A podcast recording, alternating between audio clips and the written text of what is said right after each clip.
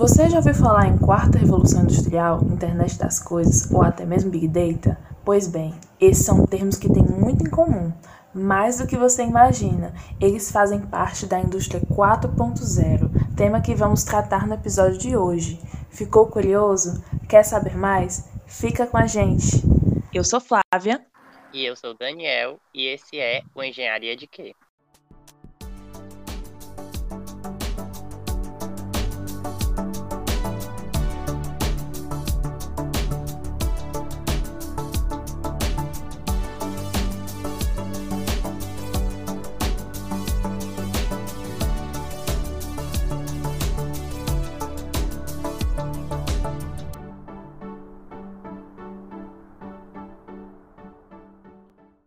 Hoje contamos com uma presença super especial para tratar desse tema. É o Francisco Piorino Neto, formado em Engenharia Mecânica e doutor em Engenharia de Materiais. Atualmente ele é professor do Instituto Nacional de Pesquisas Espaciais, ou como é conhecido, INPE. Seja bem-vindo, professor. Se apresente para os nossos ouvintes. Bom, é, bom dia, obrigado a vocês, obrigado, Flávia.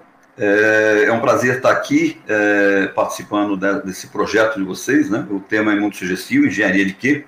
A minha apresentação você já formalizou. Eu fui pesquisador no CTA durante 38 anos. Atualmente continuo com a atividade é, junto ao INPE. Me especializei em engenharia de materiais e atualmente ainda tenho uh, trabalho como consultor e tenho um pequeno empreendimento também. Né? Agradeço a apresentação que vocês já tinham feito, agradeço o convite é, para falar alguma coisa aqui e espero poder acrescentar algo nesse projeto de vocês. Professor, para iniciar a conversa, explica para a gente o que é a indústria 4.0 e onde podemos vê-la.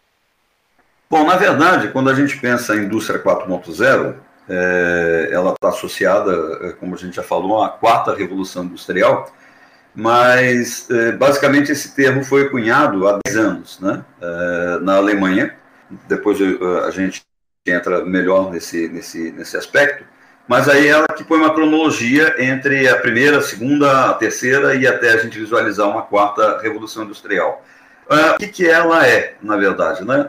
Ela é um, um, um conjunto de novas tecnologias que estão sendo usadas ou que planejaram para ser usada no, no processo industrial de tal forma que isso modifica totalmente o, o, o muito aquilo que a gente estava trabalhando até agora. Então, para se chamar revolução, é porque a mudança que vai ser feita é uma coisa muito grande. E quarta revolução, porque é o quarto movimento que a gente consegue, é, na história, é, qualificar em termos de, de quantidade de tecnologia para ser usada na modificação de um processo. Eu acho que basicamente a gente poderia comentar é, dessa forma, né? Aí a pergunta de vocês também é onde podemos vê-la. Na verdade é o seguinte, todas as tecnologias que nós temos usado é, é que vão ser usadas na indústria 4.0. Mas a, a, o, o, grande exemplo que a gente tem está nas nossas mãos, está nos tablets, né, por exemplo, é, onde a gente tem ali toda uma interação é, de dados que vão para um grande processamento. Esse processamento que a gente conhece é, no linguajar já, já comum, que são os algoritmos, e eles permitem com que os detentores desses dados tomem decisões e façam modificações ao longo do processo. Então, um próprio uh, aplicativo de Uber, por exemplo, ele é um, é, é ele é um exemplo dessa, uh, dessa aplicação de, de, ferramentas ou de tecnologia de quarta revolução. Então, uh, você pede um, um, veículo, o sistema já identifica qual é o carro mais próximo para mandar para você, mandando informações em tempo real de quanto tempo está para chegar e, e, tudo mais. Então, esse seria um exemplo cotidiano que a gente já tem dessas ferramentas e que são eh, programadas para serem utilizadas no que se chama é, revolução industrial. A revolução eh, industrial programada é uma coisa muito ampla, porque ela vai em todos os setores, desde o sistema é, de compra até o sistema final de monitoramento dos produtos que a indústria fornece. Né? Mas hoje nós estamos pensando em indústria 4.0, já trabalhando em civilização 4.0, em alguns casos até em civilização 5.0. Então o tema, é amplo, tá? a aplicação já está aqui no nosso cotidiano através de diferentes ferramentas, e essas ferramentas vão ser utilizadas dentro de uma planta industrial, como a gente fala de A a Z, desde o setor de compra até o setor de entrega e monitoramento do produto. Combinando com uma coisa que vai começar a ficar ressaltada também, que é a indústria circular. Mas isso é um tema para um, um próximo episódio. Agora, professor, que a gente sabe o impacto da indústria 4.0 para a sociedade, explica para a gente alguns termos como sistemas cyberfísicos, internet das coisas e sensores inteligentes e onde eles podem ser aplicados. Bom, então vamos lá. É, sempre eu estou respondendo com vocês com enfoque no nosso tema, que é a indústria 4.0, tá? Mas é, tudo aquilo que a gente começa a falar em termos de, de, de de indústria 4.0, nós temos que pensar, podemos pensar na sociedade como um todo. Então, a sua pergunta é sistemas cyberfísicos, né? Uh, o que acontece? Nós temos uh, todo aquele chão de, de, de planta né, na, na, na, fábrica e ali tem toda uma sequência de produção. Então, hoje eu tenho algum, uh, a terceira geração, né, a terceira revolução foi a parte dos computadores e dos controladores, então eu tenho uma produção que ela é, é segmentada para fazer determinadas coisas e eu vou alimentando isso durante o processo é, e as correções dependem de um operador, por exemplo. Né? O que é base na indústria 4.0 é a riqueza de sensores. Então nós temos sensores em todos os pontos que você é, que a gente puder imaginar no sistema produtivo, nós vamos ter esses sensores. E esses sensores se comunicam, né? eles pegam aqueles dados, mandam esses dados para algum lugar que vai processar.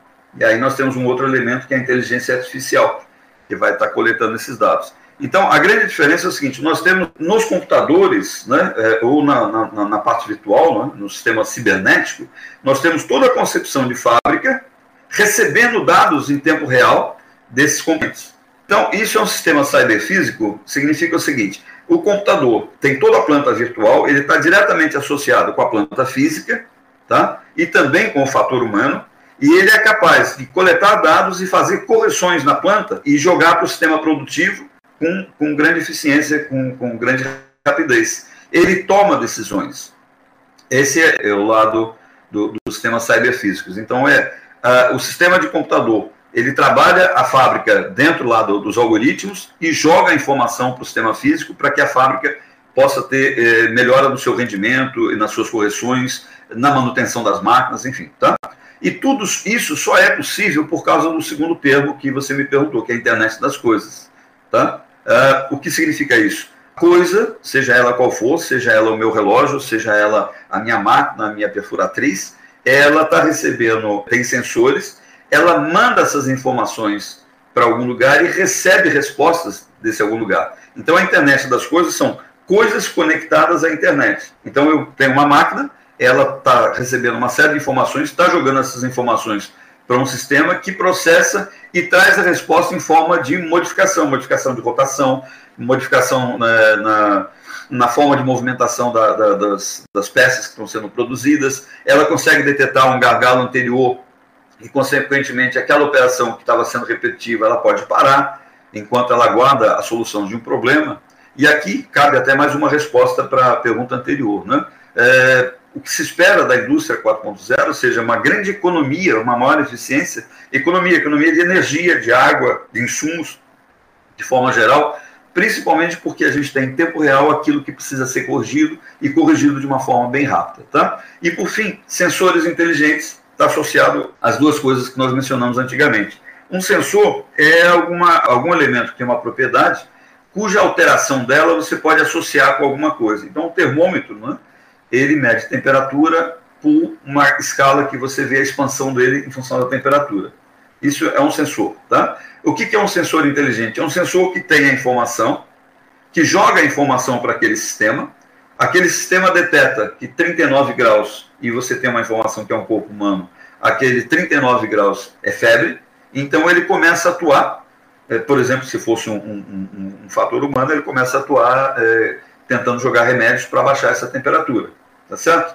Então, esse é o sistema comum de um sensor que manda a informação e repete a informação, ele está tá controlado aí com 39, 38 para alguma coisa. Mas o sensor inteligente é aquele que tem outras é, funções de captação de informação que é capaz de fazer pequenas correções. Então, conforme o tratamento médico, e eu estou aqui fazendo um exemplo fictício, né, pode ser que eu não precise tratar o, o, paciente com 39 graus, mas com 39 e, e, e meio, por exemplo. Então, eu tenho esse meio de tolerância. É, ele é capaz de processar, ver todas as outras condições de contorno e fazer correções no, no, no, seu limiar, por exemplo, no seu, no seu sensor de acionamento. Ele vai controlar mais ou menos em função é, de todo um conjunto. Então, a diferença de um sensor comum para um sensor inteligente é aquele que é capaz de processar a informação, adequar a todas as outras informações e fazer correções. Tomar decisões ou até não tomar decisões em função de todo um quadro e não só de uma medida. Professor, o senhor falou muito sobre os sensores inteligentes, que são sensores que se aplicam é, mensurando pontos específicos e atuando neles de forma, em tese, independente. Né? Então, aconteceu um problema, eles atuam de forma independente. Mas existem indústrias que trabalham com inteligência artificial de uma forma como um todo. Né? Como que isso funciona e quais seriam os impactos e benefícios que tem para a indústria hoje? Bom, vamos lá. É, na verdade, a, a inteligência artificial está associada a, a, tudo que a gente está falando. Tá? Não faz muito sentido você coletar dados é, e não pensar neles. Só que como o, o, o operário antes é, é, quem tomava a decisão. Ele, por exemplo, ele pegava um indicativo de temperatura excessiva numa máquina, ele sabia que ela estava com algum problema e sabia que ia ter que parar para inspecionar a máquina. Né? A inteligência artificial, ela, ela, ela coleta essas informações e ela coleta um espectro maior de informações e ela consegue tomar decisões. Ela consegue saber, por exemplo, se esse aumento de temperatura que está tendo é simplesmente uma, uma, uma, uma condição de uma produção ligeiramente maior ou ela é capaz de indicar é, se a máquina está com, com um problema sério e pode romper, porque ela tem outras informações. Ela está coletando, por exemplo, além da temperatura, ela coleta em tempo real uma amostra do óleo que está circulando na, na, na na, na máquina e consegue também mandar para uma análise e ter, por exemplo, resíduo de partículas sólidas que podem indicar que está havendo um desgaste, que a máquina pode estar num problema próximo à ruptura, ou, ou não. Ela pode tomar a decisão de parar já ou parar assim que termina um processo, por exemplo. Então, a, a inteligência artificial tem um impacto muito grande na produtividade, na eficiência, e, e isso engloba a manutenção de máquinas, a prevenção de problemas na máquina, que isso é um gargalo muito grande em algumas indústrias, né? Então, uh, toda essa coleta de dados só faz sentido se você transformar em informação esses dados, né? e se você tomar uma decisão é, que altere aquela condição de produção momentânea para o benefício do produto, da fábrica ou de todo o conjunto. Então, o impacto é muito grande. Tá? Uh, você me pergunta aqui, na verdade, assim, são dois termos novos associados à, à, à indústria 4.0, que é a inteligência artificial, então ela, tá, ela tem que estar tá por trás disso. Né? Nós temos um exemplo, por exemplo, até pouco tempo atrás, até antes disso, nós tínhamos os chamados é, sistemas embarcados. Né? O sistema embarcado era um computadorzinho dentro da fábrica que já era capaz de fazer esses processamentos que eu comentei contigo. A diferença né, para a indústria 4.0 é que isso agora, é, esses dados não ficam mais dentro de um computadorzinho é, dentro do carro, por exemplo, mas ele está em tempo real sendo mandado para a fábrica. Então, o, o seu carro tem um computador embarcado. A partir do momento que ele se tornar 4.0, ele vai estar tá mandando em tempo real informações para a fábrica.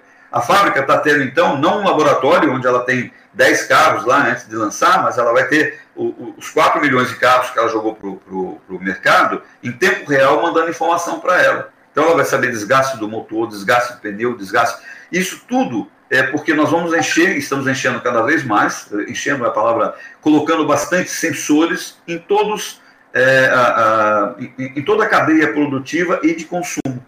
Isso vai permitir um ganho para a sociedade muito grande. Tá? A manufatura aditiva, ela vem com esse nome, é, é bem interessante, porque a, a, manufatura que nós conhecemos hoje, principalmente o pessoal que é da área de mecânica, da área de metalurgia, é, é a subtrativa, né? porque nós pegamos um grande lingote, um, um grande pedaço de qualquer coisa, e vamos escavando esse pedaço, né? e produzindo um eixo, produzindo uma, uma esfera, produzindo alguma coisa. Então, nós pegamos um, um, um, volume maior de material e retiramos e deixamos ele na forma que, que nós queremos. Na, na manufatura aditiva é o contrário, nós conseguimos fazer um, uma peça é, diretamente, a gente só vai colocando é, material e fazendo a composição dessa, dessa peça. Né? no começo chamava-se prototipagem rápida, mas manufatura aditiva é isso. São como se fossem impressoras 3D, são impressoras 3D, que agora a gente consegue trabalhar material cerâmico, material metálico. No começo era apenas material polimérico, a gente fazia e, e aquela deposição e criava um, um material polimérico. Né? E isso associado a outras ferramentas. Então você é capaz de fazer um, escanear o meu rosto, por exemplo, mandar para a manufatura aditiva, ela faz o meu busto perfeitamente por, com, com todos os detalhes. Né? E agora nós temos, dentro de casa, podemos fazer, podemos fazer uma série de, de, de, de pequenos produtos né? É, diretamente. O próprio impacto na, na, na exploração espacial já está aí. Nós vamos ter é, impressoras 3D no, no, nos foguetes, você vai levar uma impressorinha 3D, mas não vai levar um punhado de ferramenta, não. você vai fazer o que você precisar em tempo real. Mas as aplicações são fascinantes. Né? É, você pega um problema de, de, de, de um ortopedista que tem que ajudar alguém que sofreu um acidente sério, bateu o rosto, tem várias fraturas. Ele faz uma tomografia, vê exatamente onde a ruptura foi feita no, no, no, osso, que vai ser substituído. A máquina produz uma peça que ele vai abrir a pessoa, colocar a peça, encaixar e fechar, com um grande é, ganho é, para o paciente, uma grande chance de recuperação e quase que uma, a gente pode dizer, uma perfeição de recuperação. Ao passo que antigamente você tinha que imaginar alguma coisa, fazer alguma coisa adaptada, com o paciente aberto você ia ter que serrar, uh, lixar e tudo mais. Agora não, a peça vai sair do tamanho certo para encaixar onde o médico gostaria que fizesse, por exemplo. Então ele parte sempre de uma tomografia, de uma avaliação do formato que ele quer, aquilo é escaneado, é colocado numa máquina 3D e você faz por adição. Você não faz por usinagem, você faz por adição. Inclusive o processo é bem mais rápido. Depois desse exemplo tão benéfico, professor, da aplicação da indústria 4.0, o que impede a inserção dessa tecnologia nas indústrias? Na verdade, nada impede. Né? Uh, e nós estamos num processo gradativo de inserção. Mas a primeira coisa que, que eu consigo enxergar na sua pergunta é, é o seguinte: por que da noite para o dia nós estamos eh, todos usando essa ferramenta? Né? Primeiro, que são ferramentas caras. Uma modificação numa linha de produção é uma coisa cara, porque você tem um investimento em todo o ferramental que você está usando e você vai ter que praticamente tirar tudo aquilo e criar uma coisa nova. Não é substituir uma pecinha ou outra é, que você vai fazer todo esse conjunto. Então, ela é uma tecnologia, ou a inserção de tecnologia, ou essa modificação, é uma coisa que tem um custo é, relativamente alto para que se faça ela o tempo todo. A segunda coisa é que, uma coisa que está implícita na, na, nossa revolução, é que nós conseguimos identificar a primeira, a segunda e terceira revolução, e hoje nós identificamos é, depois que passa praticamente. Né? E a quarta revolução é uma revolução que nós estamos vivendo. Tá? Então, o, o que está acontecendo é que nós estamos vivendo essa transformação. E a cada passo que nós damos, nós vemos as dificuldades e o que a gente tem que que fazer, o que a gente tem que contornar. Mas o primeiro impacto realmente é uma questão de custo, né? que existem algumas áreas é, que está se trabalhando para que uma empresa de médio porte consiga adentrar também, né? a, a, a partir de espécie de consórcio, usando o Big Data é, e conseguindo processar isso e dividindo custos. Né? É, o fato de jogar na nuvem já é uma coisa que está tornando mais acessível. Mas um grande problema que nós temos, ou alguns problemas, que nós temos dois problemas, acho que inseridos numa coisa só. Primeiro, é a parte de legislação. Isso é uma coisa muito importante que tem que ser trabalhada, né? Porque nós, saiu o ano passado já uma lei de proteção de dados e tudo mais, e tudo isso é muito complicado. E a segunda parte é a segurança cibernética. Né? Ontem eu estava vendo um, um, noticiário aí, a invasão de hackers em, em locais sensíveis no mundo inteiro. Na Inglaterra, no sistema de saúde, é, os chamados é, chantagistas de dados, né?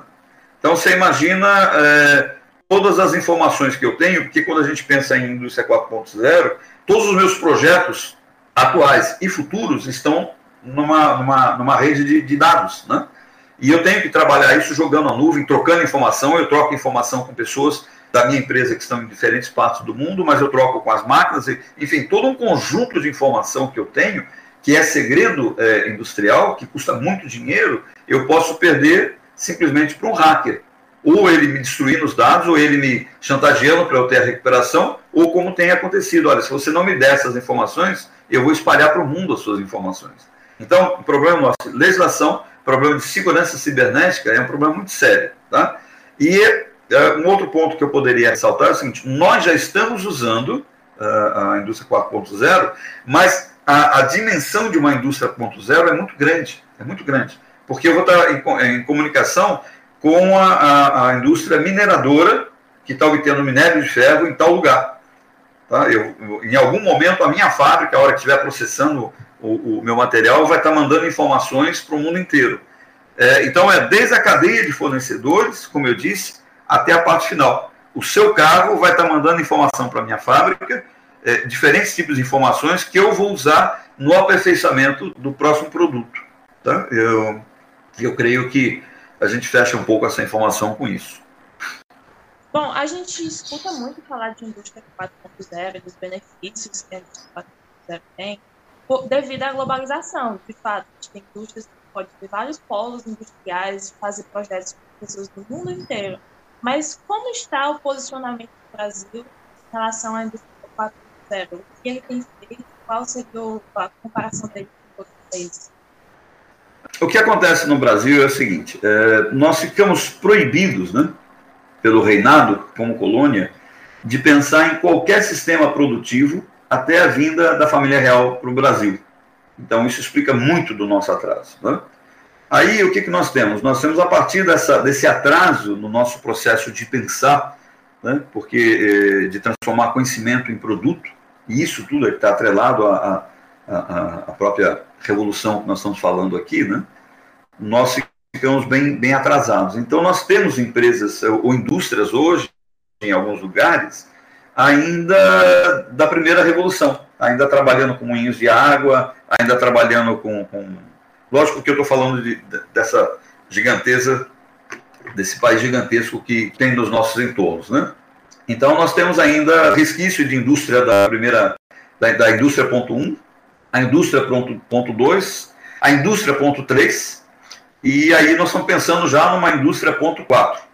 Mas nem tudo é notícia péssima. Primeiro é o seguinte: nós temos um parque fabril que é dominado por empresas multinacionais. Esse é um problema. Mas essas empresas já estão trazendo fábricas inteligentes para o país. Né? Então elas têm um parque fabril aqui e elas têm alguns interesses. Né? Então você tem aqui no, no país muita tecnologia já trazida das matrizes. Então você tem fábricas, principalmente as multinacionais do setor eh, automobilístico, elas têm fábricas assim bem. É, o, o termo automatizado está mais relacionado à terceira geração do que à quarta geração. Mas nós temos aquela automação já trabalhando, fornecendo dados e tomando decisões inteligentes. Então tem fábricas com poucos funcionários, né, com funcionários já trabalhando tecnologias que fazem parte da indústria 4.0 num aspecto grande. Mas nós já temos fábricas menores começando a trabalhar com isso. Nós temos fábricas que estão começando a interagir com o setor acadêmico, né? é, conseguindo informação e conseguindo implantar melhoras que já começam a fazer a inserção na indústria 4.0. A gente não está ainda bem atrasado, nós estamos começando a ter uma política industrial. Eu recentemente vi uma, uma, uma entrevista com o vice-presidente da República, ele falando que é, do nosso atraso, mas que existe uma expectativa de investimento e é um esforço comum entre o governo, a academia e a indústria. Né? Então, uh, qual é o problema? Nós temos assim grandes perspectivas, perspectivas de economia do setor energético, uh, de ganho de eficiência. Nós precisamos do ganho de eficiência para a inserção internacional. E aqui o 4.0, ele tem 10 anos, mais ou menos, foi criado, foi apresentado pela Alemanha na Feira de Hannover em 2011 e ela, o que era? Na verdade, era um processo que a, os países desenvolvidos, industrializados, eles, em algum período, por diferentes razões, inclusive por custo de mão de obra barata, eles jogaram todo o processo produtivo para longe do seu país. Até por questões ecológicas, tá? sujeira no canto do quintal alheio, tá certo? E, de repente, eles perceberam que eles estavam perdendo o mercado. A crise de 2008 mostrou isso. Então, indústria 4.0 foi um processo que começou a partir da crise. Tá? Ela tinha nos Estados Unidos um outro nome, indústria inteligente, enfim. É, e foi cunhado esse termo que pegou a indústria 4.0, que era um projeto do governo alemão de falar como é que a gente traz essa fábrica de volta para o nosso parque fabril, para o nosso país, para o nosso território, produzindo com grande eficiência para vencer tigres asiáticos, por exemplo. Você já ouviu falar na, tigres asiáticos estão tomando conta de tudo. Então, o processo que começou, que culminou com essa indústria 4.0 é o seguinte: como é que a gente faz para trazer aqui com maior eficiência, com maior limpeza, né, em termos ecológicos, e para vencer essa batalha que a gente estava perdendo? Essa quarta revolução industrial, então, foi alguma coisa arquitetada a partir de um elenco de tecnologias disponíveis. Estavam disponíveis. Vamos usar aqui. Né? Vamos usar para fazer isso. Realidade virtual, realidade aumentada, IoT, né? Big Data. A gente tem a capacidade de processar, de jogar isso para as nuvens e, e, trabalhar os algoritmos, algoritmos inteligentes que foram desenvolvidos. Tá? Ali, aqui tem até uma brincadeira né, que a gente sempre faz. Eu, os estudantes de engenharia já ouviram falar na lei de Moore, que era uma lei que dizia que a cada determinado período a quantidade de componentes no microchip dobrava. E a cada dobra disso, os custos ficavam menores. Então, nós temos sensores hoje de fazer grandes coisas e por um custo relativamente barato. Né? É, lógico que nós vamos ter que encher a fábrica desses sensores, mas essas coisas estão acontecendo. Tá bom? Então, eu acho que isso fecha o espectro que a gente está comentando aqui da nossa indústria. Professor, a gente sabe que a engenharia está sempre ligada à inovação. Estamos sempre tentando reinventar a forma de se fazer algo. Você acha que esse tema deveria ser tratado com mais frequência nos cursos de engenharia? E qual a relevância de um engenheiro recém-formado saber dominar esse tema? Bom, o, o, próprio título do, do, do, projeto de vocês me chamou a atenção, Engenharia de quê? Porque ele está associado à curiosidade que é inerente, principalmente dos engenheiros, né? Então, o, o que eu teria para comentar com você é o seguinte: a indústria 4.0, e foi o termo cunhado, é um tema que tem que estar presente no nosso dia a dia, de todo mundo, de toda a sociedade, mas em especial do engenheiro. E quando ele pensa em indústria 4.0, ele está tá pensando numa série de transformações é, que faz parte dele, como você disse, né, a inovação e achar uma melhor aplicação para a inovação, já é inerente do, do, do, do engenheiro, mas ele estando é, dentro dessa perspectiva de que o, o que ele tem pela frente, como estudante, como profissional do futuro, é uma coisa diferente do que eu tive na minha formação. Tá? É, o, se você tem em mente a indústria 4.0 e todo esse espectro de informações que, que a gente está trocando aqui, tem mais coisa para a gente falar, você percebe que você não sai mais com o título, o título não interessa muito. Uh, e você não sai mais, com o título específico, eu sou um engenheiro mecânico. Tá? Uh, embora alguns termos eles passam a ser associados para um conhecimento maior ou menor, como sempre foi, mas é uma característica do engenheiro ele ser multidisciplinar e ele vai precisar ser multidisciplinar. Ele vai precisar trabalhar agora de uma forma diferente. Ele vai ter que trabalhar de uma forma bem colaborativa, ele vai ter que mudar a forma de pensar nos problemas. É, essas coisas estão associadas diretamente à, à, à indústria 4.0. Ele vai ter que pensar financeiramente. Né? A gente pensa, a gente vai para a fábrica e faz orçamento e, e, tenta melhorar a eficiência, mas é, essa eficiência associada a, a um custo ela vai fazer parte não só do, do, da fábrica, mas do pensamento amplo dele. Né? A parte ecológica está diretamente relacionada com isso. Ele vai ter que pensar de onde o material dele está vindo, como está sendo processado, o que está acontecendo é, que ele está deixando lá para trás. Quer dizer, ele produz um, um, produto bonitinho aqui, mas com a consequência da inserção dele, né? quase o, o a incerteza de Heisenberg. Né? Quando você mexe para fazer uma medida, você altera seu meio. Então, quando você tira a matéria-prima para fazer alguma coisa, você alterou o meio. Então você tem que estar tá trabalhando o equilíbrio dessas coisas, né? Aí eu volto a, ressaltar uma coisa que, que, que, é interessante também, que é o seguinte: existem uns estudos hoje, vocês já devem ter ouvido falar sobre maturação tecnológica, né? Então você tem uma série de pesquisas de, de básicas na universidade, né, no meio acadêmico. Em algum momento aquilo matura para se tornar um produto. Tá? Então, o advento de sensores, o advento dos microchips, é, várias tecnologias e conhecimentos associados permitiram você fazer um circuito integrado. E daí a gente chegar na, nos microchips que estão nos ajudando com um punhado de coisa hoje. Então, a, a, o engenheiro ele tem que estar tá pensando nessa nova indústria, né, dessa forma, e pensando em ter esses conhecimentos, buscar esses conhecimentos para buscar a solução, ou seja, criar uma maturidade tecnológica para que ele possa inserir no processo produtivo e tendo um ganho muito grande. Mas é uma, uma característica principalmente dos engenheiros. Eu diria que mais do que o engenheiro, é, essa, essa informação deveria estar inserida em todos os outros campos é, da academia. Tá? O nosso é meio que incentivo, mas na, no, no, no, restante é, ela deveria ser implementada com certeza. Mas é um tema fundamental e, e acho que ele está aí. Agora vamos para uma dúvida um pouco polêmica. A indústria 4.0 vem para substituir seres humanos por máquinas ou ela está apenas exigindo uma melhor relação entre homem e máquina? Então vamos lá, essa pergunta é fantástica e ela está bem embutida. E quando nós começamos, eu comecei a mexer com, com indústria 4.0 com um pouco de atraso, foi entre 2015 e 2016. Eu tenho várias respostas para isso. Uma que eu gosto de, de, de, falar. Eu tenho um tio, chamo de tio, mas era tio do meu pai. Ele chamava-se Joaquim Lampião. Eu costumo perguntar para os alunos: sabe por que ele chamava Joaquim Lampião?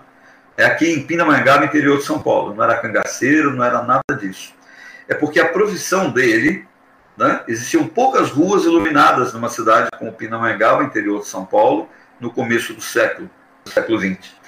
E postes eh, tinham lampiões de querosene, e o senhor Joaquim Lampião era um dos funcionários responsáveis por. Começava no ITC, ele acendia eh, uma ou duas ou três ou quatro ruas principais na cidade, acendia o lampião, abastecia o lampião e acendia o lampião, e de manhã, em algum momento, ele acordava e ia lá apagar por isso ele tem esse nome, Joaquim Lampião. Em algum momento, quando a energia elétrica ficou mais barata, as luzes ficaram mais acessíveis, a cidade começou a se iluminar de forma elétrica. A profissão do meu tio acabou. Tá? Então, esse processo de substituição né, que está gerando medo, esse processo de substituição de profissão, né, é um processo que começou na indústria ponto um. Então, quando nós começamos a fazer um tiara, aquela moça que fazia na mão alguma coisa, ela passou a perder um pouco de, de função. Quando nós colocamos eletricidade, aumentamos e aceleramos o processo, nós passamos a ter coisas padronizadas em grande escala que se tornou barato, se tornou acessível. Né? Você hoje compra roupa pronta. Eu sou do tempo em que se fazia roupa. Todo mundo, toda a família, minha mãe sabia costurar e, e tudo mais, fazia parte do nosso dia a dia, é, costurar, cozinhar, a gente fazia de tudo. Na casa da minha avó fazia de tudo.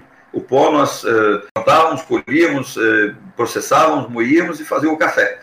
E etc, etc, etc. A, a cada eh, elenco de, de, de, tecnologias que vão gerar, a gente chama de, de, tecnologia disruptiva, porque ela faz uma ruptura com o que tinha para começar uma coisa nova com algum ganho. Né? Então, isso implica em mudança de profissões. Então, uh, o que você me pergunta é, e é o medo, né? Uh, quanto, quanto vai roubar os empregos? Em princípio, sim, vai roubar emprego como já roubou no passado. Qual é a preocupação nossa? Quando isso começou a ter o desfecho, a expectativa era bem sombria por causa da velocidade com que as coisas pudessem estar acontecendo. Então, tudo aquilo que é repetitivo deve passar para a mão das máquinas. Tá? Mas novas profissões vão, vão, surgir. Não tem dúvida que novas profissões vão surgir. A grande preocupação nossa, então, era a velocidade.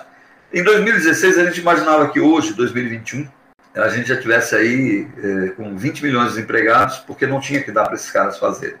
Então, a boa notícia é, eu quando pensava na década de 60, quando eu era criança, adolescente, eu imaginava um desenho do Jetsons, eu acho que vocês já viram, e que no ano 2000 nós teríamos carros voadores. Nós evoluímos muito, mas não temos os carros voadores. Então, quando a gente pega tá, uma série de informações e fazemos uma projeção, uma futurologia, a gente imagina isso. A perspectiva agora não é mais que 2021 a gente vai perder 50% dos empregos, mas talvez em 30, uh, ah, na década de 40, 2040, a coisa vai, vai, vai acontecer dessa forma. O que a gente tem que ver é o seguinte: a velocidade com certeza vai ser maior. Então nós temos que estar trabalhando, eh, temos que estar trabalhando com as nossas crianças, né, com os nossos profissionais agora, preparando eles para uma coisa futura. Não vai ter trabalho repetitivo até porque não é, não é humano. A gente, quando vê o pessoal cortando. É, há 15 anos atrás, a gente via um pessoal cortando é, cana de açúcar na região ali de, de São Carlos, Ribeirão Preto, é uma profissão insalubre, uma profissão e pouco remunerada. O que nós temos que fazer é deixar esse cara apto né, a, a desenvolver todo o potencial intelectual dele na nova missão que ele está tendo. A preocupação é, temos que começar a trabalhar nossas crenças agora, a trabalhar de forma, mudar a forma de pensar, não esperar mais que as coisas aconteçam, quer dizer, tomar decisões. Desde criança a gente tem que aprender, pensar na, na, na em educação financeira, por exemplo, né? pensar no sistema colaborativo, a gente tem que ter uma, uma inserção colaborativa. O globo está caminhando, o globo, quando eu falo, o, nosso, o mundo está caminhando para a globalização que precisamos fazer, né? que é a interação entre as pessoas. Mas a globalização de tornar é, tudo único, tudo igual, é uma coisa que eu acho a ser combatida, mas é tema para um, outro detalhe, uma, uma, outra entrevista, né? Mas só para exemplificar, você antigamente ia para Portugal e trazia uma lembrança que tinha a ver com a cultura de Portugal. Ia para a França, trazia uma lembrança com a cultura da França. Hoje você vai e traz uma Barbie francesa, e traz uma Barbie vestida de, de portuguesa. Então, quando você pensa uma globalização de deixar tudo igual e perder as nossas diferenças, nós estamos perdendo muita coisa. Então, é, como povo, como seres humanos, temos que ter uma interação mundial, tá? mas não, nós não devemos perder aquilo que é a riqueza nossa, que é a nossa diversidade. Professor, a conversa está sendo bastante interessante. Eu já aprendi bastante, mas infelizmente já estamos chegando ao fim. Eu queria saber se eu tenho mais alguma coisa que senhor gostaria de dizer para os nossos ouvintes. Bom, eu que, que digo, o papo foi agradável, né? É, seria interessante. Se vocês precisarem, estou à disposição para a gente conversar sobre alguma coisa mais desse tema ou alguma derivação desse tema, se vocês acharem assim interessante, né? Eu deixo assim uma mensagem de, de futuro, uma mensagem de, de, de energia, uma, uma, mensagem de, de esperança, né? Porque principalmente para nosso país, nosso país ele tem algumas é, que eu chamo de, de correntes mentais, né, amarrações mentais, e que no momento de crise como esse, né, tanto dessa crise da saúde, mas nesse momento de transição, é que pode, nós podemos ter o, a chance de inverter é, essa roda, né? Inverter num sentido, como eu tentei dizer na resposta anterior, num sentido amplo. Nós precisamos desenvolver todas as nossas habilidades que são diferentes de pessoa para pessoa. Tá? E eu costumo dizer para os alunos também é, duas coisas, eu costumo trabalhar com eles. Primeiro, é, isso vem de uma área técnica que eu mexo, que é a estatística de Weibull, mas é, é, é de conhecimento de todo mundo que nenhuma corrente é maior que o seu elo mais fraco. Então, eu vou me posicionar aqui de uma forma arrogante como merecedor de prêmio Nobel. Tá? Você nunca ouviu falar, mas eu mereci um prêmio Nobel. Mas isso para o Brasil não significa nada se aquela pessoa que vai estar essa semana com frio que nós nunca tivemos nesse país, aquele brasileiro que está na rua, não for melhorado. Então, nosso problema não é o maior brasileiro intelectual que está aqui, né? mas é o pior brasileiro. Então, é uma obrigação nossa, em termos de país, resgatar, trazer para cima aquele brasileiro desdentado que está na rua, aquele brasileiro que ainda não sabe o que é, o que é a civilização moderna, vamos dizer assim. Tá? Então, é uma obrigação nossa essa mensagem que eu estou, sempre que a gente puder, nós precisamos prover todo mundo de, de igualdade de acesso a conhecimento.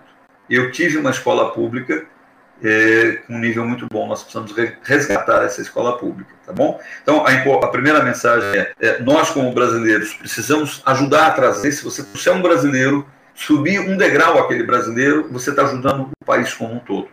O problema do Brasil, então, é, é, é o pior brasileiro. Ah, o pior alemão e o pior americano e o pior inglês, ele é muito melhor do que o pior brasileiro. Então, a base da pirâmide é que nós temos que trabalhar, sem qualquer foco ideológico aí, tá? Sem qualquer foco ideológico. E a outra coisa que eu menciono com os meus alunos é o seguinte: eu faço uma brincadeira, saio perguntando, por exemplo, os sobrenomes, né? Você faz esse exercício em casa com os seus colegas, eh, por exemplo, esse Araújo, esse Martins, qual é a origem, né? Eu perguntaria brincando para você como eu faço com os meus alunos. De que tribo indígena veio o Araújo ou Martins? Ou o Piurino, que carrega no meu nome, né? É, não carrego alguns outros nomes, é, sobrenomes que eu tenho, que é o Andrade, que é o Vilela, por exemplo. Tá? Então, o que, que, o que, que significa isso? Independente, né? É, é, nós temos a genética do primeiro mundo. Nós trazemos a genética do primeiro mundo, vivemos em paz com toda essa genética. Então não tem por que trabalharmos a parte negativa dessa genética. Nós podemos trabalhar a parte positiva dessa genética que nós carregamos. Faça uma brincadeira depois com seus alunos. Veja a origem, né? Esses dias eu descobri que o, o, o Raimundo Fagner, ele tem uma origem é, europeia. Eu pensava que, ele, que aquele jeitão dele, né? Eu, eu, esqueci agora o nome da origem do país, do, do, dos pais dele, dos avós dele. Mas é, é, é, eu tinha ele com uma característica do norte e só um excelente compositor. Né? Então, você vê que essa é, essência boa, essa mistura, esse caldo, é que pode, de repente, explodir né, nesse momento. Então, são as duas mensagens que eu tenho. Nós temos um desafio pela frente, tá? Eh, nós temos que abrir a nossa mente para enfrentar esse desafio, temos capacidade para enfrentar esse desafio, e ele vai de, de diferentes formas. Eu me preparando, mas também ajudando um brasileiro a galgar um posto, tá? Porque esse brasileiro, no frigir dos ovos, é um ser humano do planeta Terra. E nós precisamos é, a Terra fortalecida. Mas é isso. Queria agradecer, agradecer o convite, foi uma oportunidade tanto. Espero que se vocês é, tiverem a oportunidade de vir aqui para o interior de São Paulo, Pindamonhangaba, me avise e vou recebê-los. E se eu for aí, eu vou bater na porta da casa de vocês. Depois de tanta inovação e tecnologia, o nosso episódio chega ao fim. Agradecemos aos nossos ouvintes e ao nosso convidado por essa conversa tão construtiva e tão interessante. Essa entrevista foi realmente cibernética. E esse é mais um Engenharia de quê?